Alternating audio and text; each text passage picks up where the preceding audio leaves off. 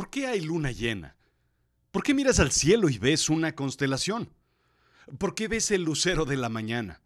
¿Sabías que es Venus? ¿Sabías que también es el lucero de la tarde? El mismo planeta lo ves dos veces al día.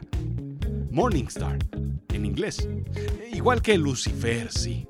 En fin, Kepler tuvo la fortuna de explicar el inexplicable movimiento de los planetas, pero es probablemente uno de los científicos que menos estudiamos en secundaria.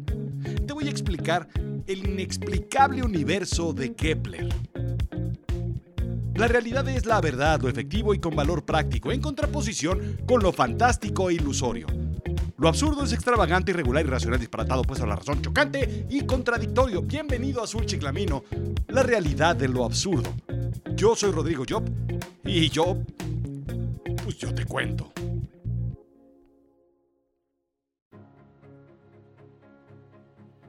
Me pasó de joven. No entendía el mundo en el que vivía. Siéntate y pon atención. No entendía por qué. ¿No puedo poner atención estando parado o caminando? No hables cuando los adultos estén hablando. ¿No puedo decir lo que pienso? Más de una vez me preguntaron, ¿por qué no lo dijiste? Y yo contestaba, pues porque los adultos estaban hablando. Recuerdo una vez que pregunté, eh, ¿puedo decir un chiste? Me dijeron, los chistes se dicen sin pedir permiso porque entonces pierden la gracia. Es que la última vez dije un chiste y me regañaron porque, pues, pues, porque, pues porque chiste. Más de una vez fui a la cama pensando, quiero ser grande para poder entender el mundo. Mis queridos chiquitines, spoiler alert, de grande tampoco entiendes el mundo. De grande vas a seguir sin entender qué quiere tu jefe, por qué Hacienda no te hace las devoluciones de impuestos o lo que significan las parábolas de la Biblia. El mundo es confuso a más no poder. Un buen día, Kepler salió de su casa después de discutir con su mujer y no entender, pues, por qué discutía desde un inicio. Caminó al kiosco del centro de su ciudad natal, compró un helado de pitaya en la Michoacana y se puso a contemplar el firmamento. Como lo habían hecho siempre, como lo habían hecho nuestros antepasados. Cuando nuestros antepasados observaban y estudiaban la bóveda celeste después del ocaso, notaron que algunas estrellas no estaban fijas respecto al patrón constante de las constelaciones. Por el contrario, cinco de ellas se movían lentamente en el cielo.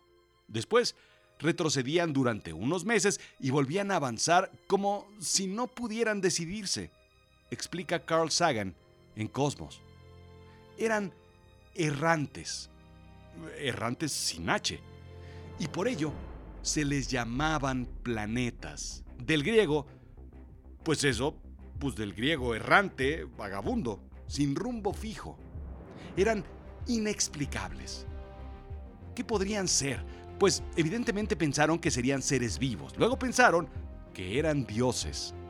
Uno de ellos, por ejemplo, uno de esos planetas iba y venía, y los griegos lo identificaron como Hermes, el mensajero divino.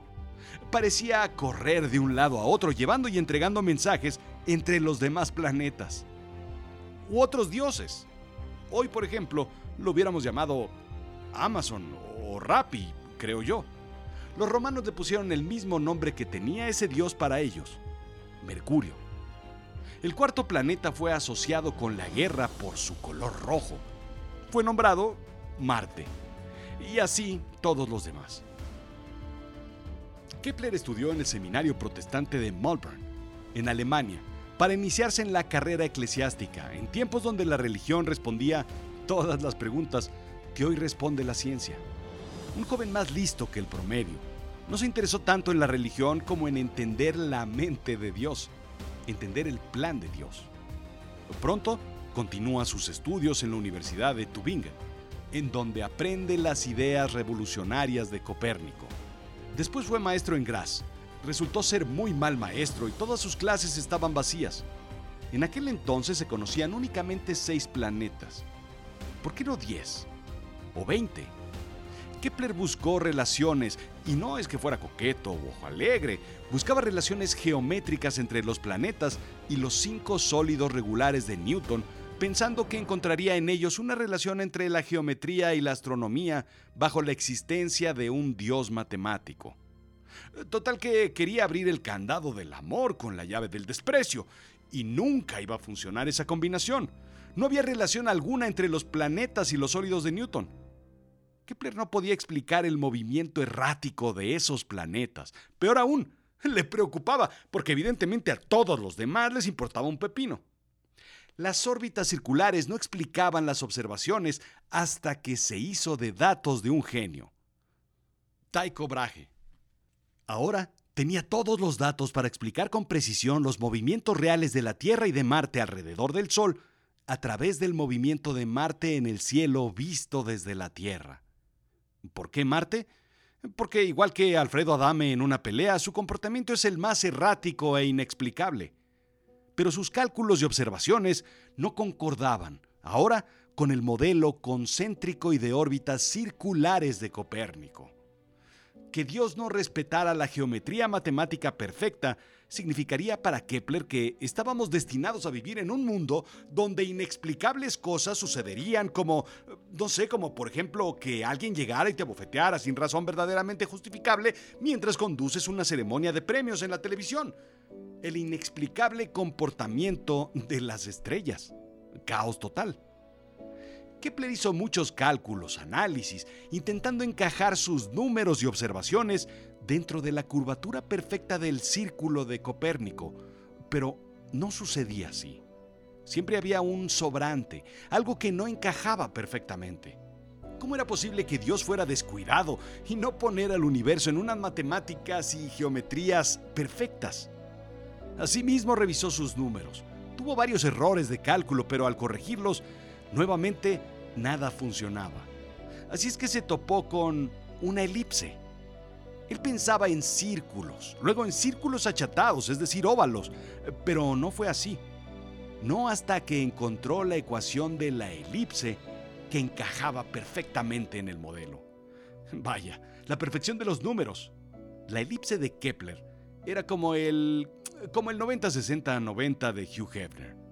Dios no se había equivocado, ni con la curvatura, ni con Hugh Hefner. La gran contribución de Kepler fue que logró descubrir que los planetas se mueven en una elipse con el Sol en uno de sus focos, que la velocidad de los planetas cambia conforme se acercan al Sol. Piensa, por ejemplo, en un balón de fútbol americano cuyas orillas de las costuras son los puntos que llamaremos focos. Anda, haz un esfuerzo. Recuerda a tu maestro Asdrúbal de secundaria.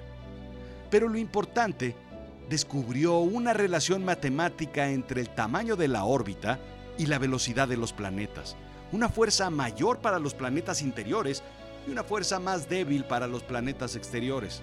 Posteriormente, Newton descubrió esa fuerza, la ley de la gravedad.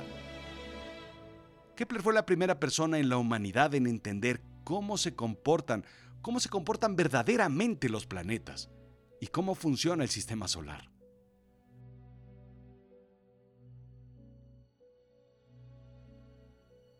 La armonía del cosmos. Kepler encontró lo predecible dentro de lo errático. Logró explicar algo que nadie más había logrado entender. Años más tarde regresó al kiosco y tomando su helado de pitaya de la Michoacana pensó, ¿habrá una ley matemática que explique por qué mi mujer se enoja cuando no me limpio los pies a la hora de entrar a la casa? La pregunta fue inútil. Ella y su hijo murieron en una epidemia esparcida por la tropa en la Guerra de los 30 años. Mientras disfrutaba su helado de pitaya, Kepler fue excomulgado de la iglesia luterana por su indecencia inflexible en cuestiones de fe. Kepler escribió una de las primeras novelas de ciencia ficción. Imaginó caminar en la luna, embarcaciones estelares con velas adaptadas para las brisas del cielo. Navegarían exploradores que no temerían a la grandeza del espacio.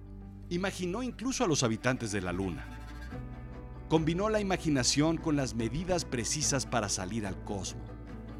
Antes que Lucas en Star Wars, antes que Nolan en Interestelar, incluso antes que Marcelo Ebrard anunciando el ALCE, la Agencia Latinoamericana y Caribeña del Espacio, Kepler fue el primero en combinar ciencia ficción y ciencia real, con números, cálculos, ecuaciones. Así es que, ¿no entiendes el mundo en el que vives? Ah, no te preocupes. Eh, te voy a dar un consejo, un solo consejo. Siéntate y pon atención. Y toma tu helado de pitaya.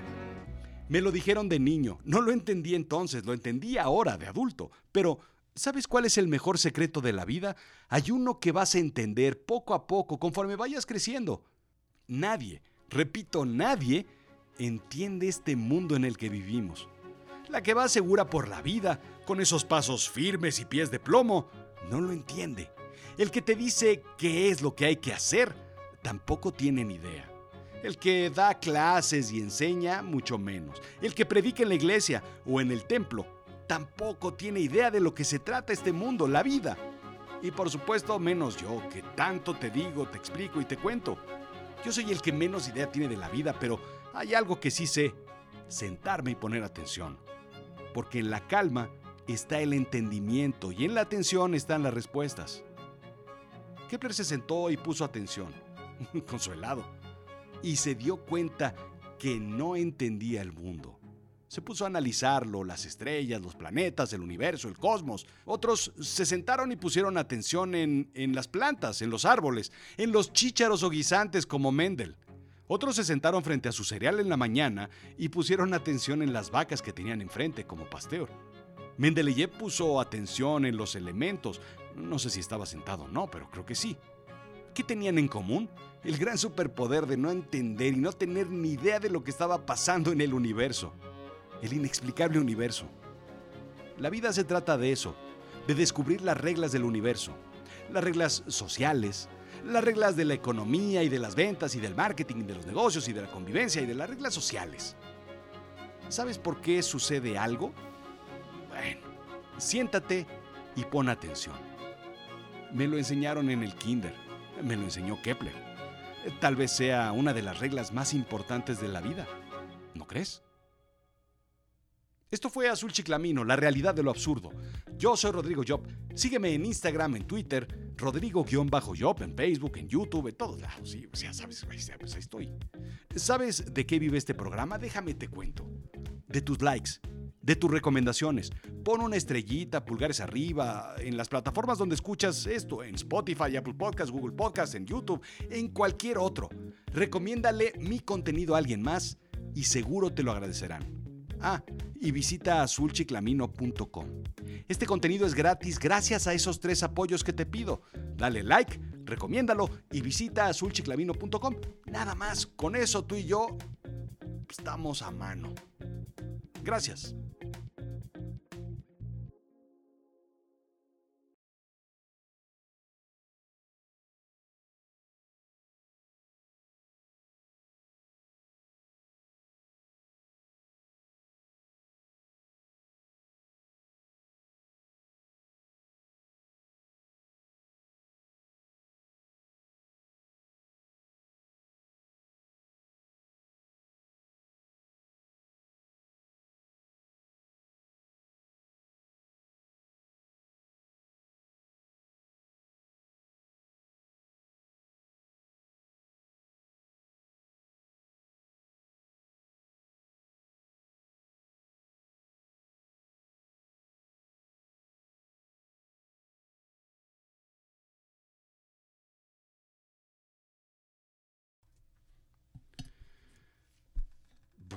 A ver, a ver, a ver, a ver. La inexplicable desaparición de los calcetines.